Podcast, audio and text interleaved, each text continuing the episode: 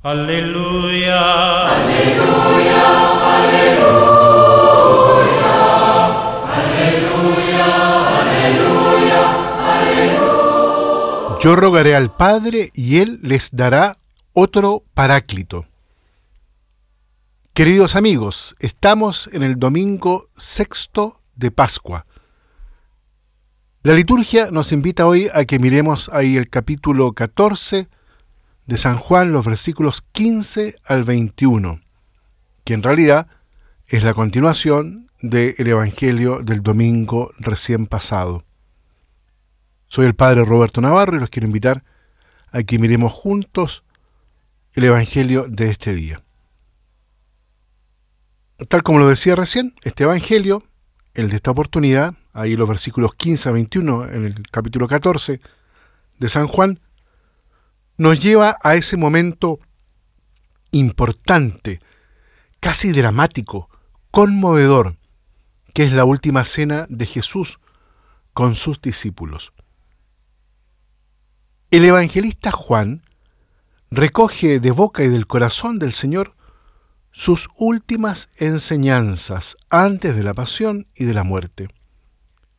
Jesús está con sus amigos, con sus discípulos, y a cada uno de ellos les promete, en ese momento que podríamos llamar algo triste, oscuro, que después de él recibirán otro paráclito, como lo dice ahí en el versículo 16. Es decir, otro abogado, otro defensor, otro consolador que son las posibles traducciones de la palabra paráclito.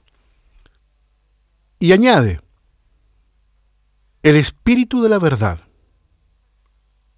Y dice además, no los dejaré huérfanos, volveré a ustedes. Estas palabras transmiten la alegría de una nueva venida de Cristo.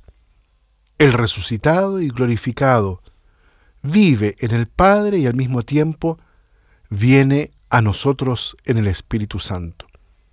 Y en esta nueva venida se manifiesta, se muestra, se revela nuestra unión con Él y con el Padre. Comprenderán que yo estoy en mi Padre, ustedes en mí y yo en ustedes, como dice ahí el versículo 20. Meditando y reflexionando estas palabras de Jesús, percibimos nosotros hoy que somos la familia de Dios, el pueblo de Dios, como lo llamó el Concilio Vaticano II.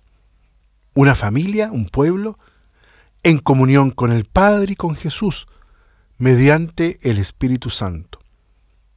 En este misterio de comunión, la Iglesia, la familia de Dios, encuentra la fuente inagotable de la propia misión, que se realiza mediante el amor, Jesús dice en el Evangelio, el que tiene mis mandamientos y los guarda, ese es el que me ama, y el que me ame será amado de mi Padre, y yo le amaré y me manifestaré a él. Por lo tanto, es el amor que nos introduce en el conocimiento de Jesús, gracias a la acción de este paráclito, de este abogado, que Jesús nos ha enviado, es decir, el Espíritu Santo. El amor a Dios y al prójimo es el mandamiento más grande del Evangelio. Por eso el Señor hoy nos llama a corresponder generosamente a la llamada del Evangelio, al amor, poniendo a Dios en el centro de nuestra vida y dedicándonos al servicio de los hermanos, especialmente a los más necesitados, a los más pequeños, a los más frágiles, aquellos que necesitan del apoyo, del consuelo de Dios.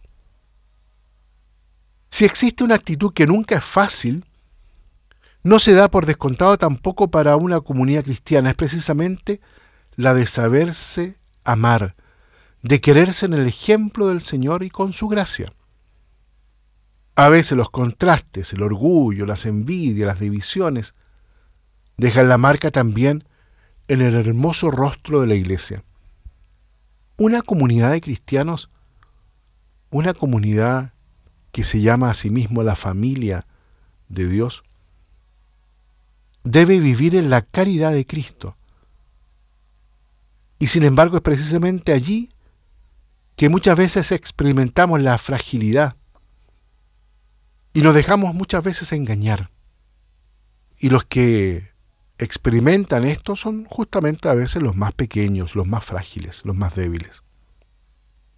Nosotros conocemos a muchas personas que sin lugar a dudas se han alejado porque no se han experimentado acogidas, no se han sentido comprendidas, en definitiva no se han experimentado amadas. ¿Cuántas personas se han alejado de la familia de Dios, de alguna comunidad, de alguna parroquia, de algún movimiento, de algún lugar pastoral? Simplemente porque en la comunidad hay un mal ambiente, celos, envidias. Por eso, para un cristiano, saber amar no es nunca un dato adquirido una vez para siempre. Cada día se debe empezar de nuevo, se debe ejercitar, porque nuestro amor hacia los hermanos y a todos aquellos que el Señor coloca en nuestro camino, tiene que madurar, tiene que crecer, tiene que muchas veces ser purificado de tanta pequeñez y fragilidad que está anquilosado en nuestro corazón. Infidelidades, egoísmos, esterilidad pastoral. Cada día estamos invitados, queridos amigos, a aprender y a madurar en el arte de amar. Se trata de eso, es un arte. Amar es un arte.